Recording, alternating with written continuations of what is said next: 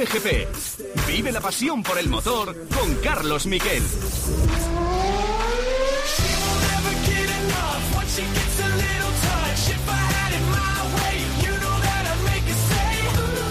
Hola, ¿qué tal? Buenas tardes, bienvenidos a Cope GP. Vaya fin de semana que hemos tenido intenso de carreras a todas las horas. Hemos tenido motos en, eh, por supuesto, en en el circuito Buriram en Tailandia y hemos tenido los eh, coches un poco más al sur en eh, Singapur. La verdad es que ha sido un fin de semana completísimo y de las conclusiones que podemos sacar es que podemos tener campeón de Moto 3 en dos semanas con Izan Guevara de nuevo y yo creo que esta vez va a ser en Australia, en Phillip Island y podemos tener campeón del mundo de Fórmula 1 este próximo fin de semana en Japón. Max Verstappen necesita ganar con vuelta rápida o ganar sin vuelta rápida y que fuera terminada tercero Charles Leclerc. Las dos cosas son factibles con un Red Bull que además le ha puesto ya algunas de las mejoras a Checo Pérez que ha aprovechado para eh, ganar en Singapur. Pasaron muchas cosas, se retrasó más de una hora la carrera. En fin, lo vamos a desgranar todo. Vamos a ir a Japón a hablar con Roberto Meri, que nos va a contar los secretos de su vida allí, cómo es la competición, cómo son los chalados de sus compañeros, muchas cosas que yo creo que os pueden gustar. Y también vamos a tener una tertulia con Miguel Portillo, con eh, Roldán Rodríguez, hablando de ese Gran Premio de Singapur y otro gran protagonista en Dani Juncadella, campeón de la eh, European World Challenge de turismos con su Mercedes. Empieza ya Cope GP, vamos con los titulares.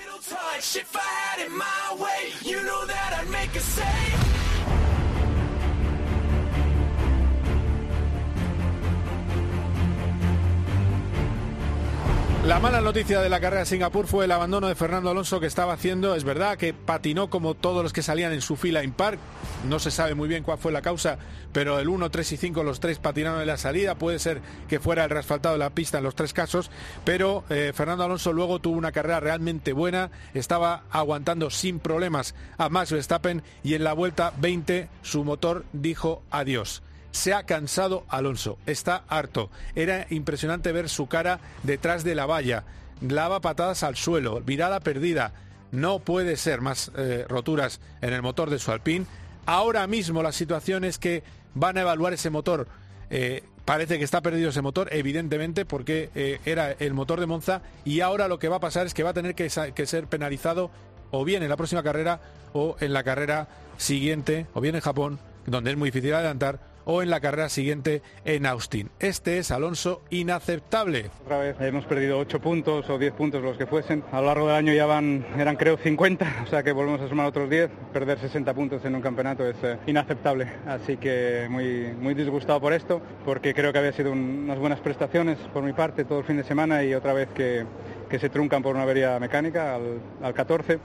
Y hoy mismo Fernando Alonso debe estar ya, o mañana por la mañana, no sé su timing, pero se iba directo a Tokio, una de las ciudades favoritas, y allí tiene uno de los restaurantes eh, italianos mejores que yo he estado en el mundo, que le gusta mucho ir y de luego es un sitio, Tokio, que tiene muchas de las cosas que le gustan al piloto asturiano. Además le encanta porque nadie le reconoce por la calle y entonces está absolutamente a su bola. En el circuito sí le reconoce, eh, en los alrededores del circuito le reconoce todo el mundo y se intentan hacer fotos con él, pero eh, en Tokio tiene el anonimato y los atractivos de la ciudad que más le gusta del mundo. Por eso dice, a ver si llega ya a Japón. Nada, no hay tiempo para nada, eso es lo bueno, eh, con ganas de, estar en el coche otra vez. Suzuka además es uno de mis circuitos favoritos y la afición japonesa también, así que no, no veo el momento de llegar a, a Japón y voy a estar unos días también descansando en Tokio, que me encanta, así que con ganas. Y luego está lo de Carlos Sainz, otro podio más, octavo, Oye, ocho podios, el año es bueno de Carlos Sainz, evidentemente. Que lo único, el único pero que no tuvo el ritmo de su compañero Leclerc, terminó eh, a algo menos de 8 segundos, a 7,7 segundos de su compañero, pero sí tuvo un buen final de carrera y un buen comienzo de Gran Premio, en el que pasó a Hamilton, en el que estuvo duro con Hamilton, llegó a tocarse con él y eso le sirvió para mantener la tercera posición, luego no cometió ningún error y por eso subió al podio en una carrera en la que hubo fallos de muchos pilotos, fue una carrera de eliminación Carlos Sainz, esta es una carrera difícil para él en Dazón.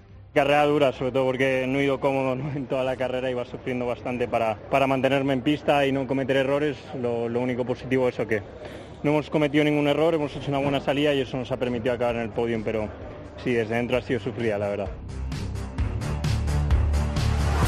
Sufrida, pero eso sí, él destaca lo positivo. Lo positivo es, oye, yo estoy en el sitio, eh, estaba mojado, aunque no estaba cómodo con el coche, eh, me merezco el podio. Vamos a escucharlo. Estaba más por la labor de poner el slick eh, lo antes posible, pero también es verdad que no, no había nada en juego porque por detrás no había, había mucho, de hecho había mucho más que perder que, ganar ¿no? por, por arriesgarte a poner el slick.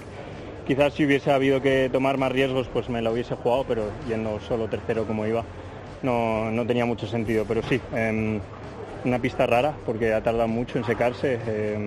Incluso al final, después de tantas vueltas, seguía viendo tramos mojados, así que fácil cometer errores y al final lo bueno es que no se han cometido. Y luego está el Mundial de Motos. Todo se pone de color bañalla. El eh, piloto italiano terminó tercero, una carrera muy complicada con el agua, en la que ganó un especialista, Miguel Oliveira, con la KTM por delante de otro especialista, Jack Miller, con Ducati. Tercero llegó Bañaya. Zarco fue un compañero de Ducati, aunque está en otro equipo y no atacó a Peco Bañaya y guardó la cuarta posición. Y estuvo brillante Mar Márquez en la quinta plaza porque eh, no está la onda para muchas eh, faenas. Séptimo terminó Viñales, octavo Alex Márquez, noveno Jorge Martín y un décimo un Alex Espargaro que sigue vivo en el campeonato. ¿Por qué? Porque eh, Cuartararo tuvo un día espantoso. Decimos séptimo Cuartararo fuera de los puntos en esa carrera de agua y Mar Márquez cree que ha sido su mejor, o bueno, ahora mismo Cuartararo solo tiene dos puntos de ventaja sobre Bañaya y 20 sobre Alex Espargaró. Hay otros con opciones, pero así está el Mundial para lo que queda. Mar Márquez cree que ha sido su mejor carrera de la temporada. Carrera sólida y, buena, me lo he tomado con bastante calma al principio y luego me he empezado a encontrar bien, he empezado a tirar a, a encontrar un buen ritmo, pero, pero ahí es donde he llegado a Peco. Lo he intentado en la última curva a ver si, si pasaba algo, pero, pero bueno, cuando he visto que entraba muy al límite he dejado frenos porque si me caía se está jugando el Mundial. Así que, que bueno, bien, bien, contento. El podio ha estado cerquita, eh, pero, pero bueno, eh, seguimos evolucionando. En Moto 2, carrera eh, que estuvo truncada por la lluvia, cortada por la lluvia, al final se quedó en un sprint de muy pocas vueltas, se repartieron solo la mitad de los puntos, ganó Tony Arbolino por delante de Salak y de Aaron Canet, nuevo podio de Canet, aunque ya está lejos en el campeonato, cuarto Dixon, quinto Alonso López. Y Augusto Fernández terminó justo detrás de Ogura, que te llegó sexto, el séptimo, con lo cual Augusto Fernández sigue líder del campeonato. Al repartirse la mitad de puntos, eh, tiene un punto y medio de ventaja sobre Ogura en un pulso realmente titánico, 238,5 por 237 del piloto Nippon y 185 en ese campeonato de Moto 2 eh, para Aaron Canet.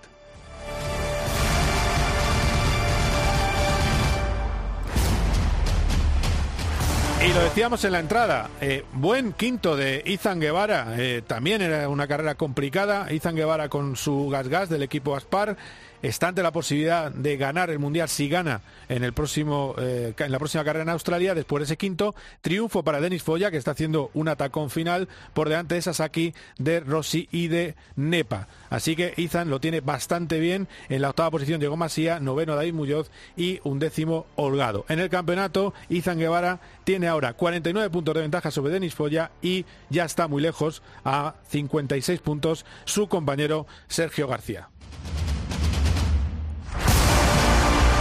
En fin, que tenemos eh, un programón lleno de protagonistas, lleno de tertulia. Espero que os guste. Más de una hora de radio se espera. Enseguida seguimos aquí y nos vamos enseguida también con música japonesa a relajarnos a Tokio con Roberto Meri.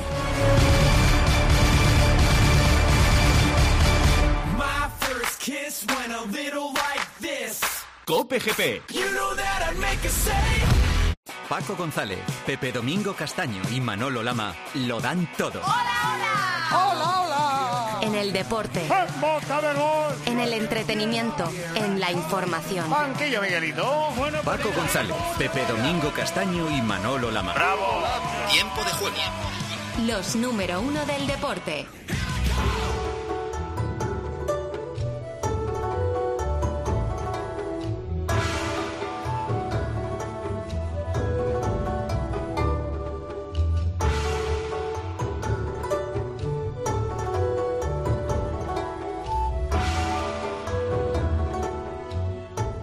Bueno, pues eh, escuchando esta música tradicional japonesa, eh, descalzo y con ese, esa típica posición de yoga, nos vamos a Tokio donde está Roberto Meri, eh, que está reflexionando sobre su carrera deportiva. Hola Roberto, ¿qué tal?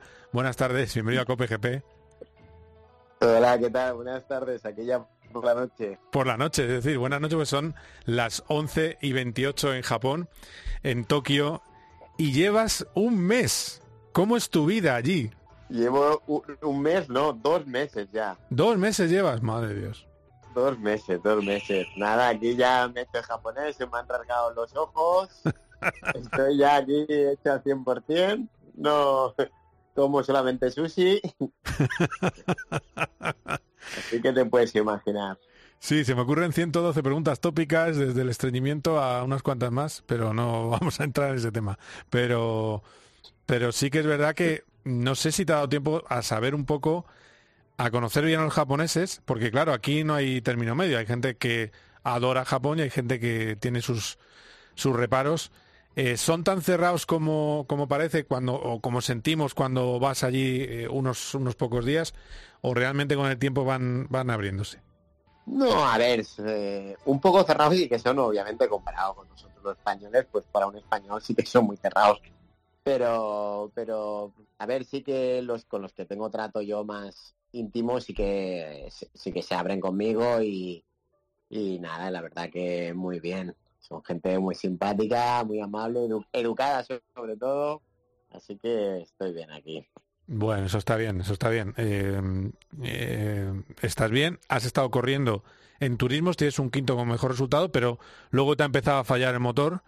Eh, incomprensiblemente este fin de semana pasado también, ¿no? Tuviste problemas con el, con el motor de tu Audi en la GT300, que es donde estás compitiendo. Sí, estamos, la, llevamos ya dos carreras seguidas que el motor nos está fallando, de, repente pues deja de funcionar uno de los pistones, ¿no? Por un tema eléctrico y no, no, no, está sabiendo solucionarlo en el equipo bien. El otro día no puede salir a clasificar y, claro, cuando no sales a clasificar quiere decir que sabes el último. Así que ya empieza mal la cosa. Claro. Pero bueno, a ver si ahora ya me he puesto bastante serio con el equipo, me están haciendo bastante caso y les he dicho que hay que solucionar el problema y, van a montar un pesa posa esta semana para que podamos solucionar los problemas de motor, que si no se me duermen aquí.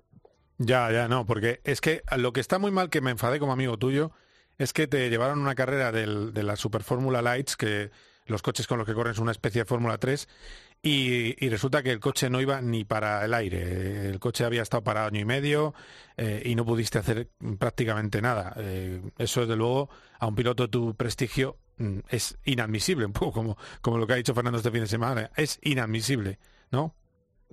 Sí, la verdad es que me, enfadé mucho, ¿no? Porque es que me dijeron que el coche que estaba bien y tal. Y era un fin de semana, claro, como llevo tantos aquí en Japón, que la opción era o quedarme por aquí por Tokio o irme a hacer bicicleta, o, ¿sabes? Sí. Y me invitaron a correr y dije, pues va, pues voy a ir, ya sea hago un poco, hago algo el fin de semana, ¿sabes? Que, que mejor que hacer una carrera de, aunque sea en Fórmula 3 que es una especie de Fórmula 3, ¿no? Y, nada, y fui, la verdad que el coche un desastre, se me rompieron tres cosas al coche, en la clasificación el embrague se me partió por la mitad, se me quedó entre los pedales, iba moviendo. La verdad, la verdad que un, desastre, macho, y, y, mejor que me hubiera ido a hacer bicicleta por ahí o subir el Monte Fuji otra vez. Otra vez, que te lo has subido ya unas cuantas, ¿eh? Te has ido ahí, has sacado fotos De, del cráter del volcán, cosa que no es tan tan común, que todo el mundo se ¿Sabes por qué? ¿Sabes por qué lo he hecho? ¿Por qué? fotos lo he hecho por, porque como sé que no vas a ir, te he sacado fotos para, para que para que estés como conmigo, ¿sabes? Para que sepas que subir al Monte Fuji Así es como que lo has subido. ¿A que te sientes que lo has subido? Sí, claro, claro, es, es, increíble. A ver, yo en coche lo hubiera subido perfectamente porque debe tener unas rampas eh, magníficas. Eh, pero si se puede, que tampoco lo sé, pero yo creo que sí. Pero... Em, Solamente en coche hasta 2.400, o sea, 3.700 hay que andar. Bueno, pues ahí andaría hasta. Yo creo que eso, eso lo puedo hacer, hombre. No, tampoco estoy tan mal. Eh, pero sí que tienes razón. que no lo vas a hacer? No, porque no voy a ir a Japón. Y, mira que yo mm, lo pedí, oye, a ver si hacemos Singapur-Japón. No puede ser, eh, no mando yo, así que eh, es una pena. Pero a mí me hubiera encantado estar contigo estos días en Tokio. Eh, sobre todo, bueno, llegar a lo mejor el, el, miércoles y el miércoles estar en Tokio contigo, pero bueno, es lo que hay, es la vida así. No... yo lo que hago, todas, todas las fotos y vídeos y todo que, te mando es para que, para que como que estés aquí conmigo. Eso es, eso es, eso es. Para que no te haga falta ir al Monte Fuji y no lo eches de menos. Claro, claro, sí, sí, sí, sí. Lo que pasa es que... ¿Para qué voy a subirlo si ya lo he visto? Ya está, hombre, ya, está. Bueno, yo lo he visto desde abajo, desde el circuito, porque yo estuve eh, con el Gran Premio de Fórmula 1, pero es impresionante. Eh, lo que pasa es que lo vi un ratito, luego se puso a llover y hasta siempre. Y luego lo he visto desde el tren bala. Sí, sí, nada, o sea, como si no existiera. Y luego desde el tren bala, desde lejos es maravilloso también. Y luego estuve en Fuji, en la presentación del Gran Premio, cuando lo pasaron allí, Toyota nos invitó a un grupo de periodistas que estábamos en Suzuka a ir al, circuito y reventaron cuatro Lexus, los pilotos del GT. Los pilotos del GT les, les tienen unos Lexus de serie, pero berlinas así grandes, para darnos vueltas. Se picaron entre ellos y humeaban, estaban los frenos reventados, motores eh, eh, reventados, algún motor también. Bueno, alucinante. Y me gustó mucho. A mí Fuji me encanta. No sé a ti, pero a mí me encanta. Me parece una pista... O sea eh, que una, hicieron una publicidad de los coches espectacular. Sí, sí, claro, yo alucinaba. Sí, sí, digo, oye, que se va a enfadar. Ah, ah, decía, ¿qué más da? Muy zumbado O sea, completamente locos, pero bueno, son, son tus compañeros de parrilla en realidad. La verdad que están, eran un poco locos están, ¿eh? que yo alguna carrera he visto cada accidente que dices, pero ¿cómo es posible que no lo ha visto? ¿Qué pasa? Es que se pegan unas, unas galletas a veces que no entiendo nada. Sí, fíjate, eh, eh, en la primera carrera, ¿no? A uno le mandaron contra el muro y reventó ahí. Sí, sí. Una cosa tremenda, ¿eh? peligrosa. Una carrera delante mío, justo delante mío, acaba de salir de boxes, imagínate, acabo de salir de boxes, y las tres curvas de repente declaran el virtual safety car, ¿no? Sí. Entonces, claro, el coche delante frena porque no, no, no puedes pasarte de la velocidad y el de atrás pues no lo veo lo que sea y le pegó una leche que partieron dos coches ahí delante mío saliendo que era mi primera carrera en Japón que dije madre mía como empezamos fuerte aquí sabes y mm. dije, dije estos van en serio sí sí sí Yo cada vez cada escúchame cada vez que sacan el virtual safety car o full yellow como se llama aquí sí. estoy traumatizado y, y miro el retrovisor y me da un miedo frenar y bajar la velocidad de golpe Digo, es que, digo, no vaya a ser que me venga uno de estos y me zumbe por detrás. Sí, sí, sí, sí. No, no, no me extraña. No me extraña. Son, además son como de personajes manga, ¿eh? Son como de cómic manga, con así con el pelo eh, un poquito el flequillo despeinado y venga, banzai. Eh, pero bueno, em, vas a estar, vas a estar viendo la carrera en Suzuka, ¿no? Sí, sí, iré al Gran Premio a estar ahí y, nada, a ver qué, qué, qué tal fin de semana sale. Parece que creo que, tiene pinta de que puede llover, ¿eh? Uf, uf. Pues Suzuka lloviendo es una risa. En fin, es complicado, es complicado, es muy peligroso además. Mucho más peligroso que la gente no lo entiende, mucho más peligroso que el circuito urbano de Singapur, por la velocidad media, aunque tenga escapatorias. Al final, eh, la velocidad de paso por curva es tan rápida en, Suzuka que, que, bueno, desgraciadamente le costó la vida a, a Jules Bianchi. Eh, ese circuito y le ha costado la vida a pilotos de motos. Es un circuito muy... Yo me he dado cuenta que es un circuito muy, muy estrecho Suzuka. Lo que le pasa que es súper estrecho y claro, y solamente hay una trazada realmente y claro, y por eso es un poco peligroso y fácil de salirse de pista, ¿no? Porque es tan estrecho que, que te, permite poco margen de error. Pues fíjate que existe la posibilidad de que tenga que eh, penalizar Fernando Alonso en Suzuka y remontar desde las últimas posiciones poco va a remontar. No es el mejor, no. es el mejor circuito para ello. Claro. No, yo, creo que van a intentar agotar como sea para que sea en Austin, pero bueno, eh, no sé. Sí, efectivamente, tienes razón, es estrechísimo. Además es que, si, bueno, tú lo has vivido, eh, vale mucho más lo que digas tú, infinitamente más. Pero es el típico circuito que nunca quieres coger en el simulador o en el videojuego, porque este sale siempre. O sea que es, es increíble. Eh, ¿Viste la carrera ayer o, no pudiste? O, es que no, sí, sí que la vi, la vi, la vi. las veo en japonés. Ah, ¿y qué? ¿Le dan, le dan caña? Una pregunta. ¿Quién retransmite mejor? No me enteré de nada. ¿Quién le pone más, caña, no lo sé. ¿Le, pone más intensidad? Eh, el, ¿El Japo o yo? A ver, eh, es que es diferente. Los japos gritan mucho. ah, gritan mucho. Ah. Sí, gritan mucho. Ah, qué pena que no tengamos una retransmisión aquí en Japón, joder, en japonés. Sí, pero, sí, tú, a los momentos importantes les das mejor, mejor, mejor intensidad, digamos. Bueno, eso está bien. Ellos como están todo el rato gritando, cuando pasa algo dicen, no sé si ha pasado, si no ha pasado, es normal, ¿sabes? Y no entiendo nada. Eso está bien, es curioso. Eh, eh, te llamaba por eso, para que me dieras tu punto de vista, tu vida allí y que me contaras. Y viviendo un poco la carrera de ayer, yo tengo varias cosas que me llaman la atención. Cinco segundos a Checo Pérez, eh, perfectamente admisible para mi gusto, pero mm, no sé, tengo la sensación, no sé si tú como piloto lo viste así, que le faltó fuelle físico a Leclerc para mantenerse por debajo de los cinco segundos, porque las últimas vueltas no iba. Yo, a ver, es que el problema es que al estar en, japonés yo no sabía que Pérez tenía una sanción. Sabía que estaba en la investigation porque, porque es que a veces no nos ponen las radios, ¿eh? En Japón eh, la ponen una de cada diez, para que te das una idea, ¿no? las de Sainz, por ejemplo, no las pusieron. Mm. Pusieron una de Pérez que le dijeron que después de la carrera tenía una investigación. Entonces, claro, yo no sabía que había esta posibilidad de que le metieran cinco segundos. No sabía, tampoco sabía realmente por qué era la, la, la investigación, ¿no? Y, y claro, yo creo que Leclerc que abusó mucho de los neumáticos. Tuvo varios sustos y ya se relajó. Dijo, oye, voy a relajarme que si no voy a acabar contra el muro, porque la verdad que es que tuvo tres, bueno, tres tirando por lo bajo, pero yo te diría diez momentos que casi, casi acaban el muro. Sí, y, ya vimos que la pista estaba muy delicada y yo creo que el tío dijo, oye, tengo que bajar aquí dos marchas que si no, no voy a hacer ni segundo. De todas maneras, ¿no echaste de menos que hiciera Cafre por la victoria tipo, aunque fue un error eh, tremendo de Verstappen, pero tipo Verstappen, decir, bueno, me tiro y a ver qué pasa? Siendo la victoria lo que estaba en juego, quiero decir, o, no, o no. Realmente no mm, es Singapur y no había manera. A mí, me, a mí el problema es que la carrera me pareció, aunque mucha gente estoy viendo que me pareció no, buenísima, a mí me parece un poco aburrida porque realmente... Sí, lo fue. Adelantó un poco Russell, adelantó un poco Verstappen, pero es que a Verstappen le costó una barbaridad empezar a adelantar. Y claro, la, la pista estaba tan delicada que luego cuando se secó había una traza, entonces era muy complicado.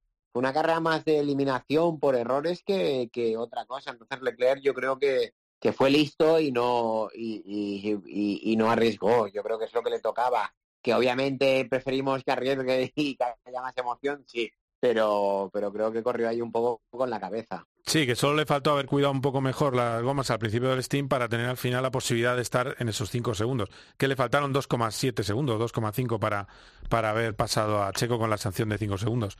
Eh, bueno, pues sí, la verdad es que sí. También es verdad que en Ferrari se creía que le iban a poner 10. Eh, le felicitaron al final de la carrera y dijeron, muy bien Charles, has terminado 7 con 2 segundos eh, cuando le van a poner 10 de sanción a Checo Pérez. Era un poco optimista lo de los 10 segundos de sanción, me parece a mí, pero bueno, es lo que, lo que hay. Vale, no, no saben, pues a lo mejor es por eso este Leclerc no, no apretó más, porque se pensaba que le iba a meter 10, ¿no? También puede ser eso, que como le dijeron, estate a menos de 10, pues estuvo a menos de 10. Sí, sí, también puede ser. También puede ser. las últimas vueltas empezó a perder una barbaridad de tiempo y yo supongo que se quedaría sin ruedar, ¿no? O sea, físicamente no, a ver, Checo, con todo, mi cariño, físicamente tengo entendido yo que no es que sea una máquina. No. No, el que tuvo muy buen, muy buen final físico eh, fue... A ver, es que él dijo en la antesala del podio, que supongo que, los japoneses gritaron, no, no, no lo eh, pudiste escuchar, dijo que estaba fundido en las últimas vueltas, dijo eh, Charles. Y el que estuvo muy fuerte en las últimas vueltas, después de una carrera en la que estuvo bastante flojo de ritmo, fue, fue Carlos Sainz, que acabó remontándole bastantes segundos a, Leclerc. Pero bueno, es, es así la cosa. ¿Qué viste la cara de Fernando? ¿Qué puede hacer cuando mm, el coche no para de romperse? Pues la verdad que, que, una pena, ¿no? Porque sí que tuvo una, un poco una mala salida y una primera vuelta. Y, y la verdad que luego lo, el tío en la primera vuelta lo solventó muy bien, porque parecía que le iba a adelantar, no sé si era Vettel o creo que era un Aston Martin, ¿no? Sí, y le había adelantado Gasly. sí. Claro, yo, yo digo, digo, va a perder otra posición más. Y de repente en vez de perder esa, ganó, ganó la posición de adelante, que realmente parecía que iba a perder aquella. Mm. Así que lo solventó él muy bien, luego que hizo muy bien, defendió súper bien contra Verstappen, que no podía pasarle, y, y luego, pues, bueno, no, no, le, no le pasó hasta que tuvo el problema de, del motor, así que pues, es un problema que, claro, con los Alpine a lo mejor los apretan mucho y no, no, están siendo fiables este año. Está teniendo demasiados problemas de, de motor. Ya te acuerdas la primera carrera, creo que tuvo algún problemilla. Sí, sí, sí, sí, sí. No, pero aparte a mí lo que me llama la atención es que yo pregunté el jueves y me dijeron, el motor está, está perfecto, el de Monza, el de la fuga de agua, eh, para esta carrera, lo podemos usar. me da la sensación que es el que usaron en la carrera, porque se supone que era el que tenía menos kilometraje y ha roto. Entonces, que estas cosas también pasan a muchos equipos. Lo meten en el banco de potencia, teóricamente parece todo bien, pero luego hay que meterlo en el coche, las vibraciones, eh, los bordillos, al final no es lo mismo, claro. Aquí hay dos opciones, ¿no? El tema que era Singapur y en Singapur, pues, eh, imagínate, si sancionas, sales el último. Nada. Es un circuito que vimos la carrera de Russell, no hacías nada.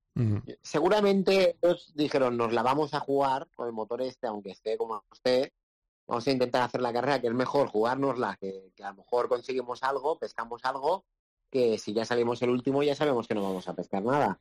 Entonces yo creo que a lo mejor al pie fue lo que hizo, ¿no? Decir, oye, pues aquí no penalizamos y si rompemos hemos roto. ¿No? Que también puede pasar. Me hubiera parecido a lo mejor plantamente correcto, a lo mejor, ¿no? Porque claro, penalizar aquí ya sabes que, no puedes optar a nada. Sí, y para Japón en teoría tiene un motor. Entonces yo no sé qué van a hacer. Bueno, en el viernes ni como si no salieran, supongo. Pero bueno, eh, lo, que está bien es que mm, de lo que me cuentas o lo que lo que es cierto es que hay que ver qué bien eh, que, que, no le dio ninguna oportunidad a Max. Es decir, Max no le asoma el coche porque no, no había error alguno no le hubiera adelantado Max a Fernando, yo creo. Fernando, el tema de defender, pues lo tiene clarísimo, es muy bueno. Y el tío, pues, expresamente buscaba salir rápido de las curvas para que este no, no le cogiera bien el rebufo y le pudiera adelantar en la siguiente frenada. Y, la verdad que defendiendo ya sabemos que si, si le costó a Max adelantar, creo que era Stroll, ¿no? Creo que fue Stroll, sí, a Fernando. Sí. Si le costó tanto adelantar a Stroll, eh, yo tengo claro que a Fernando pues no lo hubiera pasado tuvo muchísimas vueltas detrás de Stroll y vamos, no me cabe duda que a Fernando no lo hubiera pasado. Solamente con tema de estrategia o así era la única manera de que le pasara. Claro, claro. Sí, sí, porque claro, el ritmo era mucho mayor, pero, pero es verdad, tú tienes que estar esperando el error o que, efectivamente, pero, pero con, es difícil. Además, Singapur, no, aparte de la dificultad de Singapur, es un circuito que se le da muy bien a Alonso eh, y, bueno, eh, así son las cosas. Eh, bueno, pues en, o sea que vas a asistir a la coronación de Max como campeón. pero vaya churrito de carrera que se pegó ayer, ¿eh? Sí, ayer la verdad. A ver, el tío arriesgó, la verdad que ya tiene el mundial en las manos. ¿qué vas a hacer? ¿Sabes? Es un poco, ¿no? ¿Tú qué opinas? Sí, a ver... Ya, eres campeón del mundo que para quedar cuarto dices, oye, pues me la sí. intento llegar lo más adelante posible, ¿no? Él lo que ha dicho es que no que él se tomó la carrera como si no pudiera ser campeón. Y la verdad es que se notó. Y para el espectáculo vino bien, es verdad. Eh, atacó con todo. Y luego estuvo la, carrera de, de, Hamilton, que, tam, que, que, es peor que la de Verstappen, claramente. Es... Bueno, el mismo... lo de Hamilton lo de Hamilton, perdona que te interrumpa, pero lo de Hamilton que siempre, no, el equipo unido gracias al equipo, no para decirles que se equivocaron con las ruedas continuamente. Te, mira, tengo una radio, tengo una radio de Luis Hamilton que, que, te va a interesar. En ese la radio cuando habla con, con el equipo durante la carrera, vamos a, a ponerla Hamilton.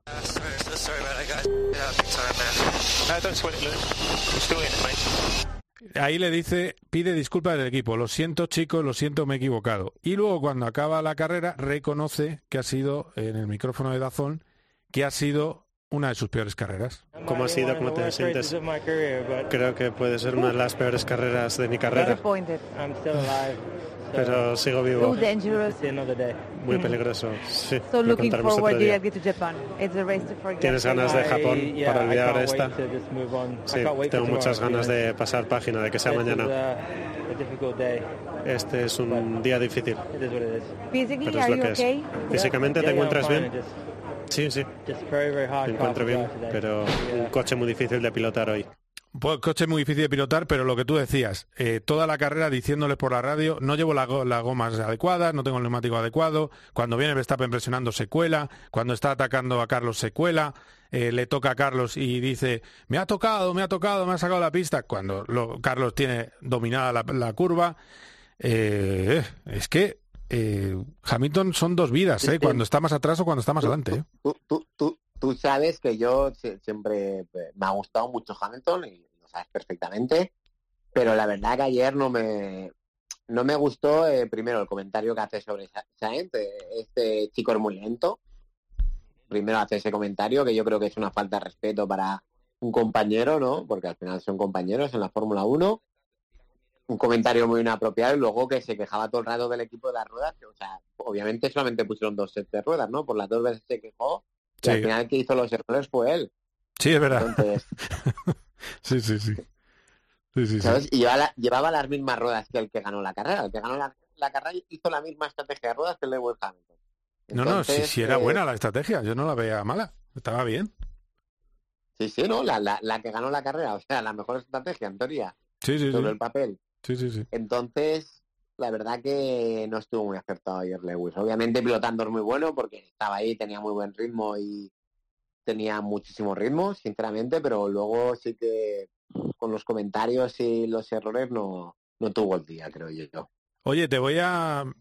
Me cuesta mucho este intercambio que va a haber de, de pareceres eh, en las ondas, porque sé que os lleváis muy mal, pero creo que es el momento ya de que, de que hagáis las paces. Miguel Portillo, ¿qué tal? Buenas tardes, ¿cómo estás? ¿Qué tal? Buenas tardes. Os estáis quedando a gusto con Hamilton, ¿no? Sí, estamos ahí en ello. Eh, con, con, es que se llama Mary Sun, ¿eh? Mary Sun. Está aquí en Tokio. ¿eh? eh ¿Quieres algo para Mary Sun, nuestro piloto japonés? Ya, ya, ya, invitamos a cualquiera al programa. ¿eh? Oye, tráeme algo de, de, Japón, tío. ¿Qué tal por ahí? ¿Cómo vas? Tú lo que quieras. Portillo, a ti te traigo lo que quieras. Oye, tienen moda ahí, cosas fashion y demás. La, ropa ahí está guay, ¿eh? Hay gente, gente peculiar por la calle. Encima está súper bien de precio. Claro, dale ahí, pues venga, una maleta, yo te espero aquí. Sí, ¿Sigue habiendo esas eh, chicas que van eh, pintadas como si fueran muñecas? Que las se encuentras por el metro y todo eso. Por todos lados. Y a diferencia de, de Fórmula 1 y tal, hay Grid Girl. Ah, mira. Anda. Que sé que a vosotros os gusta.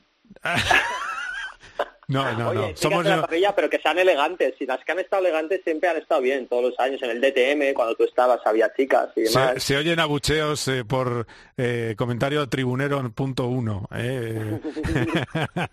no, si es elegante, tal. Anda que no miras tú cuando no soy elegante, Golfo, pero no pasa nada. Eh, es, podcast, se puede decir. Aquí en, podcast se pueden decir estas cosas. Y ya, y en Twitch se pueden decir palabrotas. Es que es así. Pero bueno, eh, no, no, pero hombre, en el fondo tiene razón eh, por ti. ¿eh? Nos, gustan las cosas bien hechas, con elegancia y con gusto. O sea que, que comentario tribunero punto dos, eh, el, mío. Y tú seguro que estarías concentradísimo en la parrilla y no has mirado, Roberto. Pues yo, ¿sabes qué pasa? Que, que me incomoda un poco porque hay siempre una chica con el paraguas que, me sigue y me, me sabe mal porque yo en la parrilla me gusta ir a ver los otros coches, ver qué neumáticos se dicen, porque claro, en Japón hay 100.000 neumáticos, ¿no? Y diferentes compuestos. Y, es complicado de ver, no es como la Fórmula 1 que amarillos, rojos, eh, blancos. No, aquí tienes que ir a acercarte al neumático, mirar el numerito que pone en serie y ya sabes qué neumático es. Y entonces, claro, voy mirando, voy mirando, voy mirando y claro, la, chica con el paraguas detrás mío se debe volver loca. O sea, que tú vas de coche en coche y la chica con el paraguas detrás. Detrás, detrás, pero detrás toda la parrilla. Y, entonces, claro, no habla inglés, yo no hablo japonés y, me sabe mal, ¿sabes? No hay conversación alguna. Pero, y, la chica pensará, pero este tío, ¿a dónde va? Si su coche no está ahí, ¿sabes? No, el otro día no quería ir ni a mi coche del cabreo que llevaba. Dije, no voy a andar hasta el fondo de la parrilla después de la que me han liado. Ya, ya. Digo, tenemos un paseo. Oye, ¿has pues- aprendido algo de japonés? Ese eh, el programa de Porti, ¿eh? no te aviso. Eh, no, pero buena pregunta. dinos, dinos, dinos, ¿qué has aprendido? A ver, Roberto, estira, habla en japonés. Eh, aprendió choto poco, moto mucho, ¿vale? Esto es fácil. Lo dicen mucho los japoneses. Me hace gracia porque estaban todos días choto, choto, choto. Digo, ¿esto qué dicen? Y choto se ve que es poco. O sea, cuando eran refrescantes digo, digo mucho o poco, ¿sabes? O sea, choto es poco, no es que huele mal. Choto es poco, vale. Choto es poco. Vale. ¿Y mucho? Tú tienes que decir moto, ¿vale? Moto es mucho. O sea, cuando vas a estar, oye, en plan, más comida y tu moto, moto, y te pone más comida. Oye, vaya minutazo nos estás dando, Roberto, te, lo digo de verdad, pero te vamos a dejar ahí que sigas en, en eh, tu periplo japonés, así que así que nada. Eh, alguna... pronto, ¿no? En una semana o algo así, ¿o cuándo? Sí. En una semana me, me ha tocado alargar una semana más, que como no tenía suficiente con dos meses, me ha tocado alargar para, para hacer el test para ver que el motor esté bien. Guay. Sí, sí, ahí le tienes, ahí la tienes, el, el gran Mary Porti. Eh, por supuesto era broma, ¿eh? Portillo y Mary son muy amigos, así que mm. digo por si alguien, porque como la ironía ya no se entiende, pues hay que explicarlo todo, ¿eh? hay que poner subtítulos ¿eh? a, las bromas. Michael, dime. Portillo me, el, el, primer viaje que vine a Japón, Portillo me llevó al aeropuerto, ¿eh? Sí, tío. Fue la última persona que vine a España antes de irme a Japón. Es verdad, qué bonito. Sí, sí, sí. Qué bonito es. Es bonito, pues sí. ¿Quieres saber una buena? Me estaba grabando ahí en el control de seguridad y le viene la Guardia Civil y dice, aquí no puedes grabar tal y vamos, le quito el móvil, le hizo borrar todos los vídeos que tenía. Qué pesado, dice, esto es una zona de seguridad, no se puede grabar. Digo, pero que no estoy grabando, que estoy usando el móvil. Bueno, y empezó a registrar ahí, digo, joder, qué tíos. Ah, eh, no, pero es que sabes lo que pasa, que que tengo que decirte que tenía razón la gente de la seguridad, pero bueno, no pasa nada. eh, no, no, eh, guardia civil. Guardia, Civil, además, no, no era un segurata, no, eh, Guardia Civil, vale. No, no, tremendo. No era un agente de seguridad, sino Guardia Civil, o sea que menos mal por ti, no no te pongas chulo en eso. sí, sí, no te pongas chulo que, que ahí la liamos. Bueno, pues eh, pues eh, esperamos verte, verte muy pronto de, de vuelta, Roberto, así que Así que nada, me quedo con Porti. Ah, vamos a despotricar un poco del, del Gran Premio y, y, nada, vamos hablando, vamos hablando de tu... Hablamos a la vuelta de Japón, que ese Gran Premio estaré ahí y te podré contar bien. Eso es, eso es, perfecto, muy bien. O a lo mejor, a lo mejor durante el Gran Premio suena, suena tu teléfono, nunca se sabe. Bueno, ya veremos. bueno, venga, un abrazo, amigo. Un abrazo a los dos, cuidaros hasta ahora. Eh, Miguel Portillo, ¿qué tal? Muy buenas. Eh, Dazón, narrador eh, donde los haya, periodista. Ahora eres eh, streamer, youtuber, Twitter, acción. Nuevas redes sociales, al final hay que estar ahí con todo. Mira, te cuento lo que me acaba de pasar. Sí. iba con un coche de, de, alta gama probándolo en la calle, me paran unos chicos y me dicen, perdona, ¿eres TikToker? Y yo, ¿cómo? Dice, no, que si eres famoso. Y yo, pero es que no entiendo a qué te refieres. Dice, no, por el coche eh, y esas cosas. Y ¿y vosotros hacéis TikTok? dice, claro. Digo, venga, pues sígueme en TikTok. Y los tíos han puesto a buscarme en TikTok y estaban flipando. ¡Hala, tal, no sé qué, danos una vuelta! Eso. O sea, la gente está flipada con las redes sociales, tío. Es una locura. Así que no nos queda otra. Bueno, yo que tengo, tengo ahí mis dudas. Eh, y eso que, estamos haciendo un podcast, que es una de las cosas que está más de moda. Pero eh, tengo mis dudas porque ¿quién se lo lleva? La red social, no, claro. no, tú ni yo. Pero bueno, vale. No, no, para mí es una manera de enganchar, porque yo me debo al medio al que trabajo. Me debo a Dazón. A Dazón, claro, claro. Eh, y todo lo que hago es para ellos, y el resto es eh, solamente promoción o diversión o opinión. Lo tengo clarísimo. La gente que quiera trabajar para redes sociales, allá ellos. O sea, yo creo que hay que diferenciar el, el teórico influencer o creador de contenido, que eso no es ser periodista. Eso no es ser periodista. Ser periodista es investigar, buscar información, análisis y trabajar como hemos hecho siempre. Y el objetivo es dar información, no el objetivo es que vean tu vídeo, que es una diferencia muy bestia. Sí, yo creo que sí. Eh, hay que distinguir entre dar noticias eh, y sobre todo en, cribar la información y en muchas cosas que hacemos los periodistas. Y otra cosa es, eh, bueno, pues hacer un producto que está muy bien y que me parece fenomenal que, guste tanto.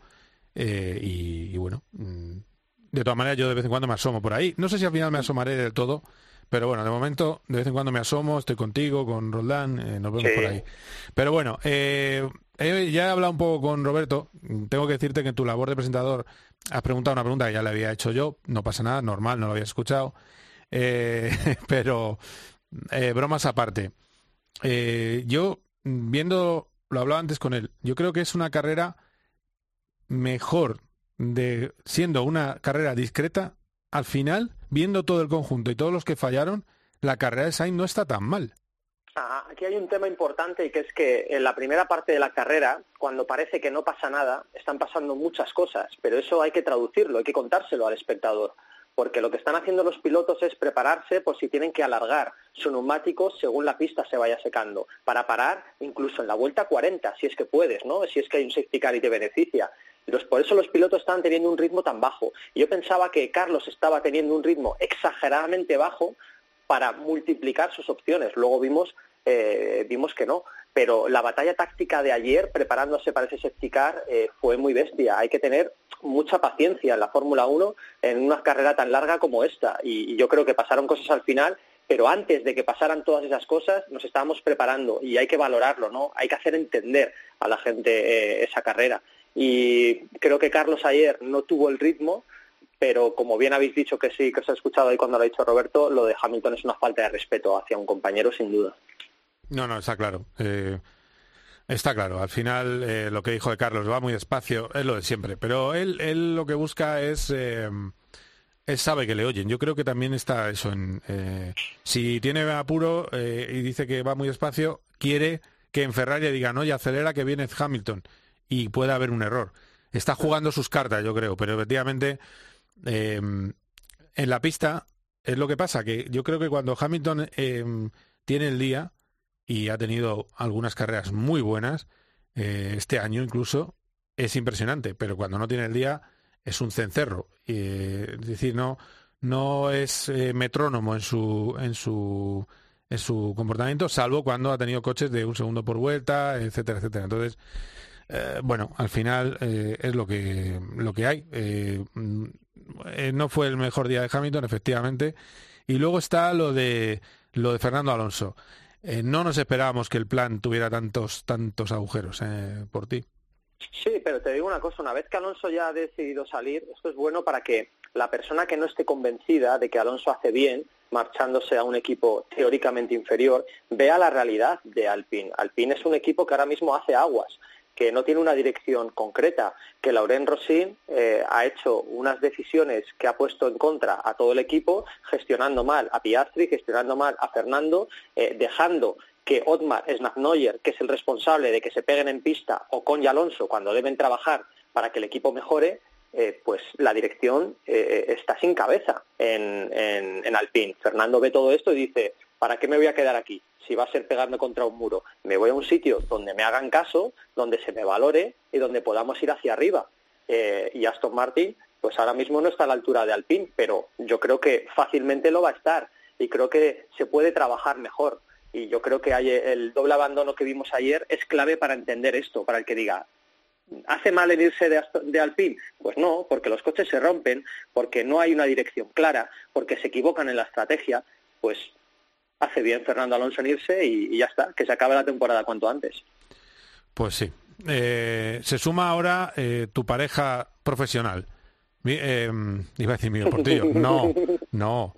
Roldán Rodríguez, comentarista de COPE, estamos aquí contigo siempre que podemos estar comentando. Estuviste comentando ayer la carrera de Singapur. ¿Qué tal? Buenas tardes. Hola, buenas. ¿Cómo pues entras? se, nota ahí el, el streamer que eres eh, en el fondo. El poderío, claro que sí, hombre. Sí, sí, sí. Antiguamente streamer era una persona que, que de ideología un poco radical, pero ahora, bueno. no, lo, no, lo, descartes tampoco, ¿eh? igual es complementario. Chiste malísimo. Bueno, eh, hemos ya comentado, hemos tenido a Roberto desde Tokio, ya hemos hablado con Portillo. ¿Algo mm, que te haya llamado la atención post carrera? ¿Te parece bien, por ejemplo, sé que ayer estabas un poco crítico con eso, la sanción a Checo Pérez? Venga, pues justo de eso te quería hablar. Eh, estoy muy, muy en desacuerdo, en desacuerdo, la verdad. Y eh, vamos a ver, la situación es la siguiente, y, se, vio, fácil, ¿eh? o sea, se vio rápido, o sea, alguien que ha pisado un poquito de asfalto y tal, se, se da cuenta rápido que el safety car iba demasiado lento en aquellas zonas en las que no había bandera amarilla o no había problemas en pista, comisarios y tal, ¿no? Eso cuando, cuando eso lo haces en un circuito normal, condiciones de pista normales, pues bueno, va un poco lento y no está bien y ya está. Pero cuando lo haces en un Singapur con la pista húmeda, los neumáticos de seco recién puestos y la temperatura del neumático cayendo en picado por ir tan despacio, pues creo que está muy mal. Y yo creo que Checo hizo lo que tenía que hacer, evidentemente, primero por su seguridad y luego por la del resto, porque no, ¿qué, puedes esperar? O sea, al final es un riesgo potencialmente alto que en final de recta, cuando se va a safety por ir tan despacio, todos con los neumáticos en temperatura bajísima y nos quedemos con cuatro o cinco coches fuera a final de recta. O sea, yo creo que ahí el, que lo hace mal es la FIA. Una vez más, eh, patada hacia adelante, o sea, una vez más para adelante, penalizan a Checo cuando yo creo que, como digo, se, equivoca es, es, la FIA. Y no, no, me gusta un poco esta FIA, ¿sabes? Tan protagonista, alejada un poco de, de la realidad del piloto, ¿sabes? La verdad. Realmente mi pregunta es, ¿a quién beneficia que Sergio Pérez no deje el mínimo de distancia de seguridad? Es decir, que haya más distancia de seguridad respecto al safety car. No, ¿Alguien se beneficia de esto? Pero es que, claro, es que eso, mm, eso se legisló, se cambió, porque eh, en el pasado, y que, perdona que vuelva a recurrir a los clásicos, pero Louis Hamilton achuchaba a los coches de seguridad. Entonces, por eso se cambia la norma. ¿Qué pasa? Que hay un hay algo atenuante completamente, que es lo que dice eh, Roldán, que son las condiciones de pista. Pero claro, el, en realidad el comisario no tiene mucha solución, porque negro-blanco no pone si las condiciones de pista son complicadas, hay un atenuante. Negro-blanco pone si estás eh, a menos de 10 coches, estás incumpliendo el reglamento. Ese es el problema. Ya, pero sí, no, si la norma está claro, ¿eh? y yo cuando lo he puesto en redes sociales y hay gente, pues eso, muy no, las normas son siempre para cumplirlas, pase lo que pase. Yo digo, bueno, en la, historia de la humanidad ha habido normas y leyes que nos avergüenzan hoy en día. O sea, quiero decir, o las normas se cumplen, por supuesto, salvo que pongan en riesgo tu, tu integridad o la del resto. Y yo creo que en este caso, ir tan despacio lo ponía en riesgo. Lo que hace Checo es dejo más distancia para poder acelerar y calentar ruedas. Así de sencillo. O sea, es una consecuencia de una, de, una gestión mejorable, que no es un drama, pero es mejorable por parte de la FIA. Por tanto, yo creo que ahí lo que debería aprender la FIA es decir, oye chicos, vamos a tomar nota cuando la pista esté tan complicada, cuando se junten esas circunstancias pues, eh, particulares, al safety car hay que decirle que donde haya banderas amarillas comisarios vaya despacio y donde no las haya, vaya rápido, porque la Spirelli tiene una ventana de trabajo muy particular y como se enfríen, están caput. O sea, les va mal a los pilotos, es un, potencialmente peligroso, ¿no? Claro, claro. Sí, al final yo creo que la seguridad está por encima de todo. Eso también es cierto. Aunque, mm, bueno, que, te puede pasar, que te metan cinco segundos. Más que nada porque sabes que estás incumpliendo esa norma. Entonces es verdad que esa norma a lo mejor hay que cambiarla, quitarla, eh, o sobre todo matizarla. Oye, condiciones de baja temperatura en neumático, que no puede ir más rápido el coche de seguridad, pues esa norma no debería estar. Eh, pero, ah, bueno. pero el problema es el mismo, ¿no? Que queremos tener normas tan absolutamente claras que tú no puedes poner apéndice para algunas de las circunstancias especiales que te vayas a encontrar. Mm. Entonces, si queremos tenerlo todo clarísimo y cuadriculado, como si fuera un ordenador, eh, serían carreras de robots. Pero aquí tenemos situación cambiante, temperatura, frenos. Lando Norris está a punto de salirse de la pista por lo lento que va el safety car. Sí, sí. Eh, es, que bloquea, se va y dice, es que esto no está caliente. Mm. Eh, ¿qué, tienen que hacer eh, los pilotos? Pues los pilotos harán lo mejor que puedan para estar en, las mejores circunstancias en la pista. Y si eso es ilegal, pues a lo mejor es que la norma está mal hecha. Claro. Pues claro, está mal interpretada sobre todo, o sea, pero pasa en las carreras y en la vida, o sea, tenemos aquí en España legislación internacional, constitución, ley orgánica, real decreto y al final hay un juez que interpreta y si no lo haría una máquina. O sea, al final las normas están escritas y hay alguien que lo interpreta, en este caso dirección de carrera, y dirección de carrera es quien tiene que interpretar que, oye, en estas circunstancias, escucha, acelera, safety car, y si por lo que sea me falla la comunicación con el safety car, pues un, un, aplauso por Checo Pérez, la verdad. O sea, yo creo que es un poco más interpretación, porque las podemos escribir pues eso, 3.000 toneladas de hojas sobre la normativa y luego al final siempre habrá casos en los que hay que, interpretarla un poco. Bueno, vamos a ir terminando porque el tiempo en la radio y en los podcasts también es eh, oro y, y, bueno, dos cosas. Uno, tenían que haber sancionado a Verstappen que, se, que adelanta a Checo Pérez con Virtual. Eh, aunque luego lo devuelva a la posición, a mi opinión... A Lando Norris, ¿no? Dices. Sí, a Lando Norris, en mi opinión sí. Okay. No sé vosotros, ¿qué opináis? Bueno, en ese caso sí, un poco sí situación peligrosa. Eh, eh, es peligroso. Yo, creo que ahí el problema. Claro. Sí, ahí el problema es, ha sido como una de estas. Eh, o sea, iba ahí, ahí Verstappen podía haber provocado un accidente fuerte. El problema es que la adelanta sin querer, o sea, le esquiva por no, por no chocarle por detrás fuerte, le esquiva y le sobrepasa. Yo creo que es un error de Verstappen. No sé si tanto como penalizarle, pero como mínimo un toque de atención. yo sí. sí que le daría. Penalizarle, yo creo que igual tampoco. Y luego la otra que te hago, que ya lo hemos hablado con Porti y con Roberto, eh, que, mira, hoy eh, he hecho una columna de marca eh, Alonso contra la maldición. Porque vengo a decir que parece un piloto maldito, que cuando las cosas, que él deja destellos, que todo el que sabe de carrera los aprecia, pero el que no ve la carrera solo ve el resultado final, que está mediatizado por mala suerte o por un o un error táctico o por un problema en el monoplaza. Eh, porque yo no sé, en carrera, ¿hace cuánto que no comete un error Fernando Alonso? Eh, bueno, quizás se mm. quedó un poco en la salida, pero toda la fila suya se quedó, o sea que algo pasaba en ese reasfaltado de locos. Eh, ¿Qué te parece esa desgracia de, Fernando con, el, con otra avería más seguida en su Alpine? Sí, yo creo que Fernando ya cada vez es más claro, ¿no? Cuando le ponen el micro en las televisiones, pues cada vez calla menos y habla más, cosa que yo lo agradezco y, viene a decir que 60 puntos ya es, demasiado, ¿no? O sea que es una locura. Eh, la maldición, como tú dices, de Fernando, eh, pues probablemente tiene quizás más mala suerte que, que, otros, pero yo creo que es un ejemplo, ¿no? Es un ejemplo de superación, es un ejemplo de cada, cada segundo de mi vida y de la carrera cuenta, es un ejemplo de nunca tiro la toalla y además un ejemplo de busco nuevos retos, eh, tenga la edad que tenga, ¿no? Y bueno, yo, prefiero fijarme en esa parte, la verdad, de la carrera de Fernando y aprender de, él y, disfrutar como, como espectador y, amante del motor, ¿no? Más allá de, bueno, pues se le rompe, qué pena, pues sí, es una pena, pero eh, disfruto cada vuelta que da, la verdad. Pues muy bien, Porti. Eh, compañeros, Miguel Portillo, Roldán Rodríguez, ha sido un placer, ¿eh? un placer. Así que Igualmente. creo que nos volveremos a ver mañana a lo mejor. O sea que. Vamos, seguro, nos vemos mañana. Sí, señor. Si Dios quiere, como, se decía antiguamente. Gracias, eh, compañeros. un abrazo. a todos. Que vaya bien. Un poquito de musiquita, Javi, venga, un poquito. and you're shadowed by the darkness of the night. When you wake up in the morning, darling, I'll be by your side. Little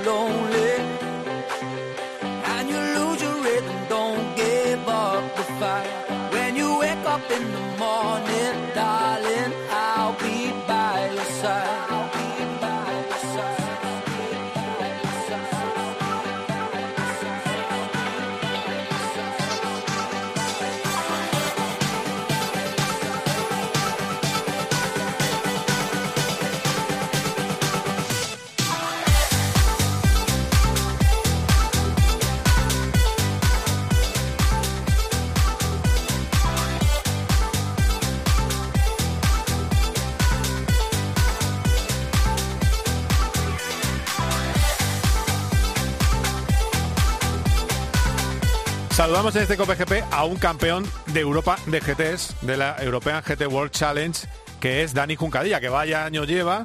No sé qué tal voz tendrá porque hubo fiesta, a ver, ahora me dirá hasta qué horas, pero eh, lo ha ganado además en casa, en Barcelona. Hola Dani, ¿qué tal? Buenas tardes, ¿cómo estás? ¿Qué pasa, Carlos? ¿Cómo estamos? Bueno, no está mal, ¿eh? Yo pensé que iba a ser peor la cosa, no está mal la voz, bueno, bueno, no está mal. ya he tenido tiempo para recuperarla. Ah, bueno, bueno.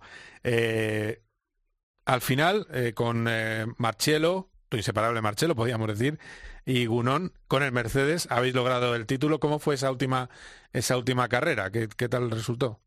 He visto que hubo mucha pues chapita, ¿eh? Por, por, adelante, por arriba, por abajo, madre mía. No, ha, sido una carrera, un fin de semana más complicado de lo que nos esperábamos, la verdad, porque es un circuito que sobre el papel siempre hemos sido súper competitivos, hemos estado ahí para ganar. Casi cada año el equipo tenía un coche, vaya, dominante, por así decirlo.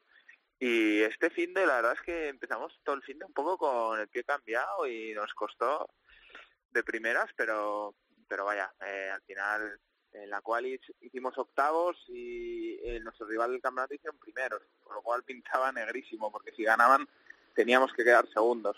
Así que bueno, un poco la esperanza pasaba porque no ganaran y porque nosotros llegáramos a quintos, que era el, lo mínimo, y efectivamente se cumplió, llegamos a quintos en carrera y ellos quedaron segundos, con lo cual resultado soñado. No, no, desde luego, desde luego. Eh, lo conseguisteis y, y no sin y no sin apuros. Eh, y además hubo podio de, también hay que decirlo, ¿no? También hubo podio español, con lo cual, eh, pues las cosas salieron bien. pero bueno. Sí, fue muy buen fin de semana con mucha gente en el circuito, también la, obviamente la afluencia que tiene el hecho de que esté Valentino Rossi en el campeonato, pues hizo que viniera mucha gente y bueno, pues, yo creo que coronamos un poco el fin de con gracias al podio de Albert. Albert Costa, efectivamente, sí. Y, yo que pude llevarme el campeonato. No, bueno, eh, va, va deprisa Lamborghini. Lo mismo al final el, año que viene, si sigues ahí, eh, es un, es un, te la puede liar, ¿eh?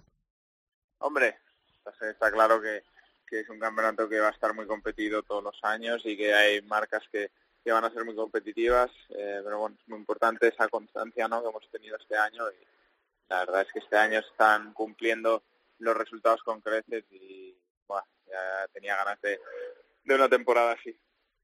Llevas un año mm, de podios en casi todo lo que estás compitiendo, en el ADAC, en eh, América. ¿Esto es lo que más ilusión te ha hecho?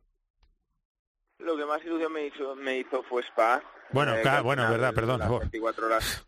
Sí, a ver, preguntita la mía, perdona. Sí, sí, sí, no, a ver, esto es el campeonato, al final esto es un campeonato y un campeonato en el currículum siempre siempre es muy bueno, eh, pero Spa es una carrera única y la verdad es que un poco similar, ¿eh? Y yo te digo, las emociones ayer al ganar el campeonato eran altas y un poco sensación parecida a Spa, pero si tuviera que escoger una me quedaría con Spa. Sí, no, 24 horas de Spa la verdad es que nos dio un subidón a todos, además con el hecho histórico, eh, había ganado tu tío, el otro español que lo ha conseguido. ¿Y ahora qué tienes? Eh, ¿cuál, ¿Qué es lo próximo? Porque Pues, yo, yo me pierdo con tu plan de carreras. Po- poco descanso. Eh, eh, mañana, martes, eh, a las 6 de la mañana vuelo a Indianápolis. la siguiente carrera del campeonato intercontinental, que es lo que sería un poco el mundial, por así decirlo. Sí. Y, y donde voy segundo y tenemos ahí una carrera de 8 horas. No, no está mal. Así que poco poco descanso. Tengo que recuperarme de, de, de- de la fiestecilla de ayer más que de la carrera. Y a ver si hay tiempo de ello. Y llego, llego con fuerzas a, a Indianápolis, que, que también es un campeonato que quiero ir a por todas y ganarlo. Oye, como deportista, bueno, en Indianapolis que haréis el circuito rutero, seguramente, claro, ¿no? Es el, el- el- Sí, sí, sí, sí. Vale, vale. Eh, eh, como deportista, ¿cuántas veces te, per- te permites homenajes? Eh, homenajes, salidas. yo la verdad es que es algo muy poco. Eh, sí que cuando era más joven no, estaba más eh, con mis amigos, poder salir un poco más, pero ahora ya tampoco casi nunca salgo. Solo ocasiones muy especiales, como ayer, pues eh, había ganas de pasar un tiempo con, con nuestros compañeros, con todo el equipo, era la última carrera del campeonato, encima ganamos, hombre, siempre es eh, más especial, pero verdad, yo, yo he llegado a un tipo de edad y madurez que obviamente me controlo, ¿sabes? No, nunca, nunca me paso, eh, al final lo único que me apetece es pues eso, disfrutar, tampoco es una persona que me guste el- la noche ex- excesivamente, que me guste el alcohol, no, no, no acostumbro a, beber comúnmente, con lo cual eh, casos muy casos muy únicos y momentos muy muy puntuales como este siempre pues es chulo pegarse un pequeño homenaje. Sí que sí, sí que sí, que también eh, no todo no todo es la quinoa y esas cosas. Sí, Eh, no, al final la vida es un poco el balance, ¿no? Yo siempre he considerado que se trata de eso. Cuando era joven me acuerdo la época de, de mis primeros años del DTM, que hubo un año que dije, este año no voy a salir ni un día o no voy a beber ni una gota de alcohol. Y al final, pues que no eres tú mismo, ¿sabes? Al final tienes que disfrutar un poco tú de cómo eres y de, cómo, y de, qué- de qué es lo que, lo que te hace sentir feliz. No, está claro. Está claro que se trata de, de eso. Eh, eh, por cierto, este próximo fin de semana te va a pillar en la otra punta del mundo, no creo que lo veas. Tu amigo Verstappen será campeón prácticamente. Bueno, lo tiene m- muy bien. Sí, no, eh, parece que se haya, se haya pensado todo para que sea campeón en Japón. Eh, ya he oído muchas teorías conspiracionales por ahí de que, ah, qué onda y tal, quieren que sea campeón en Japón. A ver si es así. Y bueno, eh, obviamente, final alargar el campeonato, lo único que van a hacer es alargar un poco la... eh, o, a- o que, que sea más tarde la celebración de que Max sea campeón y el foco, pasar el foco el año que viene, porque prácticamente lo tiene hecho. Sí, sí, está claro. Y además allí irán, irán como aviones en, en las curvas rápidas de, de Suzuka. Mm. Bueno, pues, eh, pues Dani, eh, lo dicho, buen viaje para Estados Unidos. Enhorabuena de nuevo, que siempre te llamamos para cosas bonitas. Así que dale duro, ¿eh? Sigue gas a fondo. Gracias, Carlos. Un Venga, abrazo. un abrazo fuerte, Dani. Eh, quedaos aquí porque enseguida hablamos de motos. My first kiss went a little like this. Cope GP. Vive la pasión por el motor con Carlos Miquel. Make.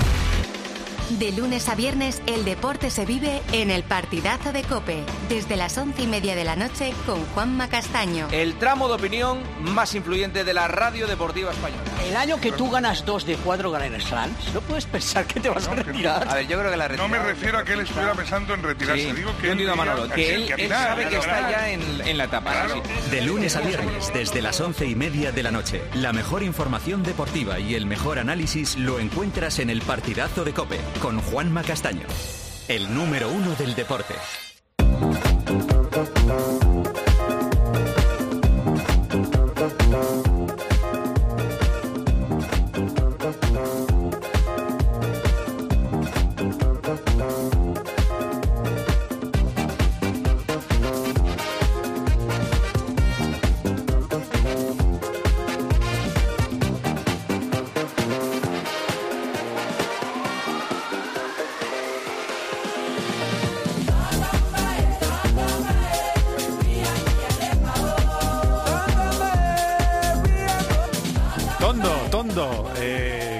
Cancioncita ideal para el jet lag. Borja González, ¿qué tal? ¿Cómo estás? ¿Qué tal, Carlos? Bien, estarás supongo moviendo las piernas así para un lado, para otro el pie, pim, pam, pim, pam, ¿no? Sí, yo to- todo lo que sea moverme me viene bien para no quedarme dormido. Eh, ¿iba, ¿Iba lleno el avión? Sí, ¿no? Iba lleno el avión, sí, sí, sí. Iba Este- hasta arriba. ¿Te tocó en medio? Me tocó en medio, no me ha tocado una ventana. Bueno, la ventana a mí me da, me da mucha, mucha grima. No la he elegido, ¿eh? Yo normalmente elijo el pasillo por si tengo que hacer alguna salida para Eso moverme, es. ir al, al excusado o algo así, poder Ahí. moverme tranquilo y esta vez no ha podido ser. De hecho, tenía mm, las personas que estaban al lado estaban muy dormidas y, y he aguantado como un jabato. Uf, bueno, buena, buen aguante tienes para no tener que ir al baño. Eh, después de 12 horas, me parece, ¿no? ¿Cuántas son? Sí. Pues mira, mira, esta vez he hecho una cosa que ha sido ni siquiera he mirado cuánto duraba el vuelo. Joder. Pero No, salido pero- a la Sí. salía como a la una de la mañana hora de, de Tailandia, que creo que eran las 8 de la tarde, y he llegado a Madrid a las 11 de, de la mañana.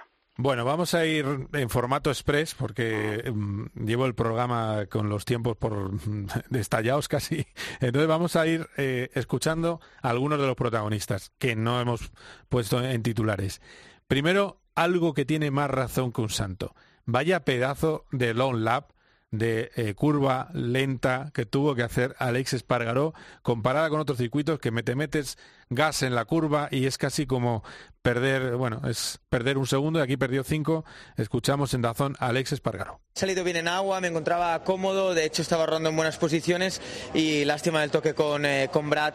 Realmente he frenado yo por dentro, él ha cerrado mucho la línea, se, se veía muy poco el inicio de carrera y ha sido una pena el toque, he perdido mucho tiempo. Eh, la long lap penalty aquí parecía una excursión al campo, he Era perdido larga. casi cinco segundos. Está muy bien que hagan un long lap penalty en un circuito de un segundo y en otro de cinco, está muy bien organizado. Y nada, a partir de ahí he recuperado todo lo que he podido. Creo que esos 4 o 5 segundos era para hacer sexto, pero aún así nos vamos a, a 20 puntos del líder, así que ni que tan mal. Es que sigue vivo en el campeonato, aunque parezca mentira, a pesar de esa undécima posición, de esa mala carrera, como Cuartararo ni puntuó, sigue vivo en el campeonato Alex, ¿no, Borja? Sí, sigue vivo y, y podría haber salido en mucha mejor situación, como dice él, porque ese long lap eh, le terminó llevando en décimo puesto, probablemente sí que habría terminado séptimo o una cosa así, un par de puntos, tres más habría sumado y bueno, pues estaría en vez de a 20 a 16, 17 y bueno, pero aún así pues él puede estar contento porque todavía y seguimos ya, ya solo nos quedan tres carreras y se mantiene con esperanzas de, de luchar el título. Realmente las matemáticas dicen ahí que hay cinco pilotos que pueden ganar el mundial, porque no solo Baña ya que está a dos puntos de Cuartararo, también Bastianini y Jack Miller que está a 40, Bastianini está a 39, mantienen posibilidades. Eh, es, ya son más complicadas porque son 75 puntos en juego, pero viendo todo lo que está pasando, pues eh, quién les dice a ellos que no tienen esa, que no van a tener esa oportunidad. Así que eso complica un poquito más ese juego de, fábrica que, que, entendemos o que hemos comentado una vez que, a Ducati le favorecería, porque si no gana el mundial este año, todo lo que han hecho no serviría para nada. Pero ahora quién le dice a Bastianini y a Miller que que echen el freno y que no, no intenten adelantar a Bañaya y jugarse sus posibilidades hasta la última carrera. Sí, porque hablando de Bañaya, escuchamos a Bañaya, el más contento del podio ayer. Muy, muy contento. Lo hemos, hemos conseguido un resultado que es como una victoria para mí porque mi- pienso que es mi primer podium en, en mojado, así que estoy muy contento. Es cortito, pero bien claro, estaba muy contento. Primer podio mojado es el que ha metido un subidón al Mundial y el que viene con mejor moto y el gran favorito para lo que queda de campeonato, dejémonos de historias, porque no va Cuartararo, no va en agua, la Yamaha sufre con tantas Ducati alrededor, lo tiene muy difícil, Fabio. Sí, mira, aquí en esta carrera hay dos detalles interesantes. Uno, que antes de empezar la carrera, su compañero de equipo Jack Miller le, dio consejos sobre cómo ir en mojado, o por lo menos le dio un empujón moral, porque le dijo que confiase en sí mismo, que estuviese tranquilo, porque Miller suele ir muy bien en agua. Luego lo que dices tú, no es que no vaya bien cuartar en mojado, porque en general no ha solido ir muy bien, pero por ejemplo en la segunda carrera del año en Indonesia, que llovió muchísimo, consiguió terminar segundo, pero esta vez no tenía nada de, feeling con la moto, nada de agarre, se veía que las Yamaha en general no iban demasiado bien en estas condiciones, con estos neumáticos, y terminó tan enfadado que incluso ni siquiera habló ayer con la prensa Fabio, de hecho ni siquiera habló con nadie del equipo, se fue directamente a su oficina y allí se bueno, imagino que, se, intentaría desfogarse como, como pudo y se fue para casa pues con esa mala sensación porque da la impresión de que, de que ahora esta presión sí que está jugando en su contra. Em, desde Alemania, que fue la carrera número 10, hasta esta, la 17, Baña ya ha pasado de estar a 90 puntos, eh, de estar a 90 a estar ahora a 2 solo.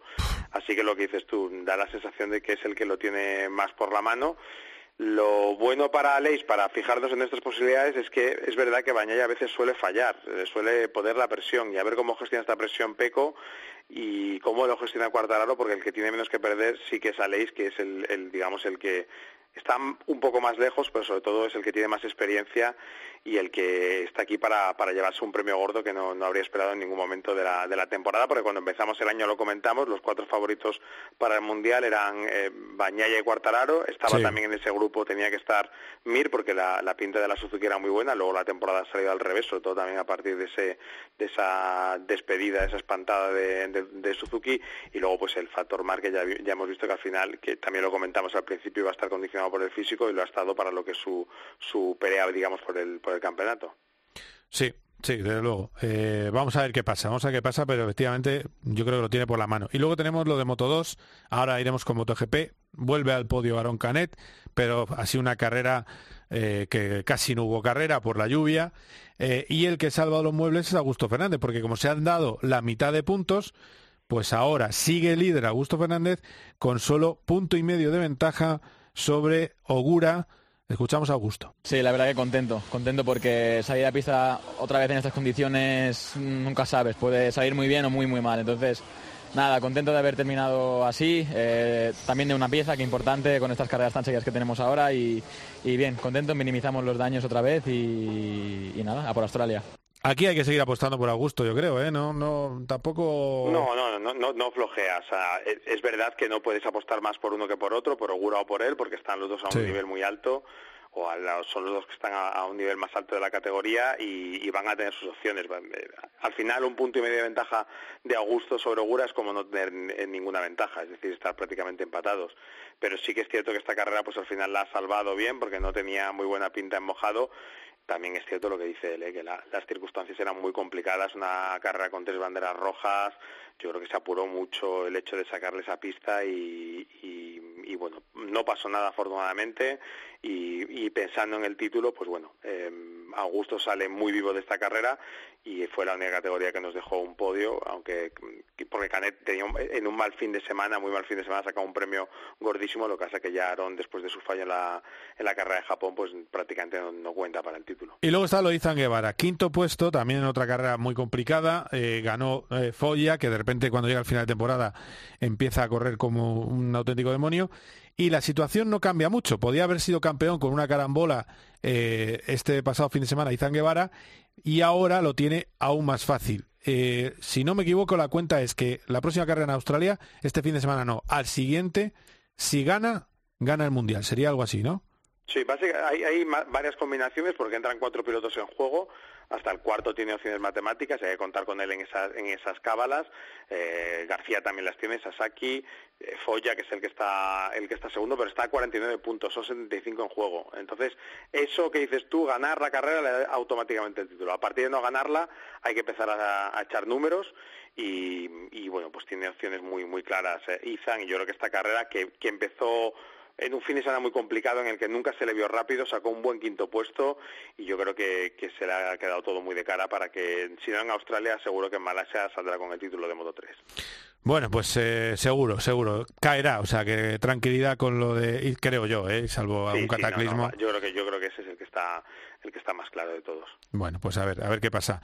Borja, descansa estos días, ¿eh? eh horario español, comida española, es buenísimo para todos los males, así que eh, porque pronto te vas a Australia. Que el lunes que viene ya tengo que estar yéndome a Australia, con lo cual todo lo que le recupere de, horario ahora mismo lo voy a perder en un periquete. Efectivamente. Bueno, gracias Borja, un abrazo. Un abrazo, Carlos.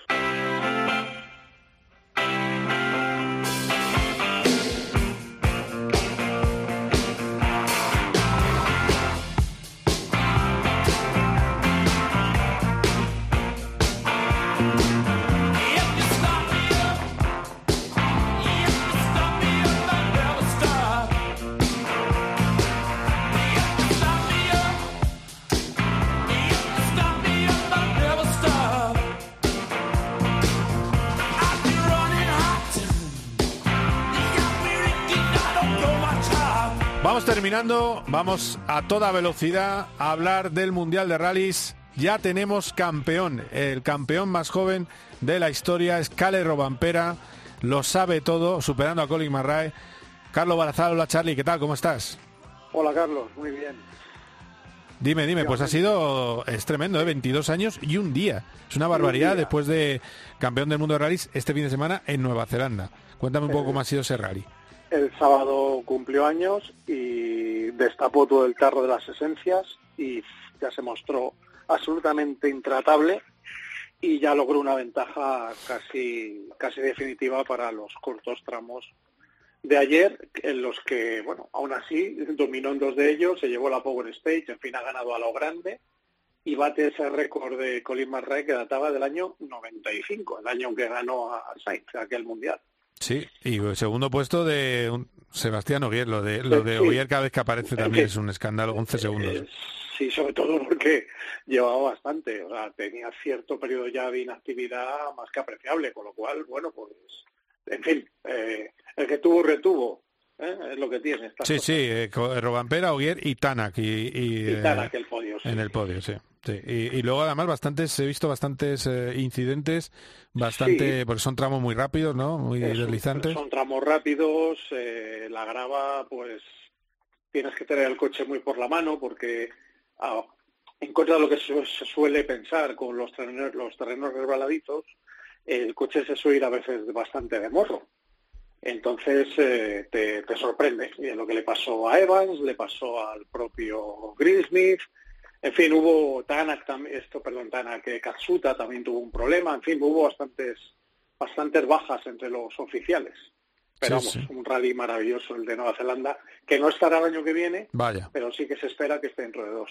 Sí, con unos paisajes increíbles, la verdad es que es una es una maravilla. Está un poquito en Nueva Zelanda lo único, pero bueno, es lo que es lo que eh, tiene. Pero oye. Eh, luego hemos tenido también las W series en Singapur, ha vuelto al podio Marta García, que salía desde la pole en una calificación muy rara, realmente extraña. Eh, ganó Viske Visser y en segunda posición Alice Powell. El problema, Charlie, es que no sabemos si habrá campeonato, porque eh, hay problemas financieros, y tampoco le ha dado a la líder del campeonato para hacerse campeona. Claro, es que ahí está el problema. Les ha salido rana, por decirlo así. Eh, si Chadwick hubiera ganado el campeonato, pues quizá podían haber eh, empaquetado todo y con los problemas económicos que tienen, haber, haber dicho hasta aquí hemos llegado. Pero claro, a ver ahora cómo, qué hacen. Es, un buen dilema. Y me, me mola mucho, me gusta mucho que a las chicas las dejen salir con la pista encharcada y a los, eh, los mejores pilotos del mundo eh, estemos una hora esperando a ver si se seca la pista. Es, me parece que lo de la FIA cada día, la FIA y Liberty, porque aquí todos tienen la culpa, cada día es más lamentable. A ver, yo, yo creo sobre todo, te voy a decir, el, el tema es lo de retrasar el procedimiento. El procedimiento dura una hora. No lo retrases. Si más o menos sabes cuándo se va la nube, inicia el procedimiento lloviendo, que no pasa nada por iniciar el procedimiento lloviendo, como tantas veces se ha hecho, y así sales, en lugar de a las 2, sales a las 2 y 20, porque a las 2 y 20 se podía haber salido perfectamente. Pero bueno. La carrera podía haber empezado a las 2 y media sin ningún problema. Sin ningún problema pero eh, no, querían, no querían repetir banderas rojas y demás, quizá, quizá quiero pensar, ¿eh? A mí, ahí me contaron que hay un problema de limitación horaria en Singapur también, ¿eh? eh sí, puede ser. Que, ah, pero, pero vamos, sí, eh, fue, fue lamentable, sí, sí. No. Pues el año que viene en Singapur corremos a sus dos de la tarde, y ya está. No, no, pero que, que no, no, que el, problema es que eh, es cuando cierra el transporte público, etcétera, por eso, por eso, por eso. Pero bueno, Eh, pero que no, que, que para el espectáculo fue lamentable. Estoy completamente de acuerdo contigo. Bueno, yo creo que todos estamos de acuerdo que no puede ser que la Fórmula 1 saliera solo con intermedios, porque además te quita variantes tácticas, pero bueno, es así. Claro, claro, eh... es quitó una posible carrera a ver quién monta antes intermedios y entonces se había movido más y pues seguramente habríamos tenido un gran premio a recordar durante bastante tiempo, que es lo que cuenta. Pues sí, y no es esa cosa rara que salió que no fue muy allá, pero bueno, eh, hubo cositas, pero bueno. Eh, ¿Alguna cosa más? Bueno, lo de Barcelona ya hemos hablado, que hemos hablado con Juncadella. Ah, eh, vale, pues ya está entonces. Que es nuevo campeón. y... Al final se ha llevado las Endurance. ¿Eh, ¿Qué? Que se ha llevado las Endurance, sí. Sí, se ha llevado las Endurance. Vaya año lleva, ¿eh? Qué barbaridad, sí, ya con él. Ya era hora, ¿eh? También, que, que rompiera a nivel de de resultados y de títulos siempre está ahí, ¿no? Pero, pero bueno, que oiga, que hay de lo mío, ¿no? Pues espere, espere, que ya le toca este año. Por cierto, recuerdo, ¿eh? Cuarta Belén García, que no se me olvide, en, y tu décima Nerea Martí. Eh, a ver si las tenemos pronto y nos cuentan cómo está el campeonato. Un placer, Charlie, como siempre, cuídate. un abrazo a todo para ti y un saludo a todos los oyentes, claro. Exacto, un clásico. Venga, hasta luego.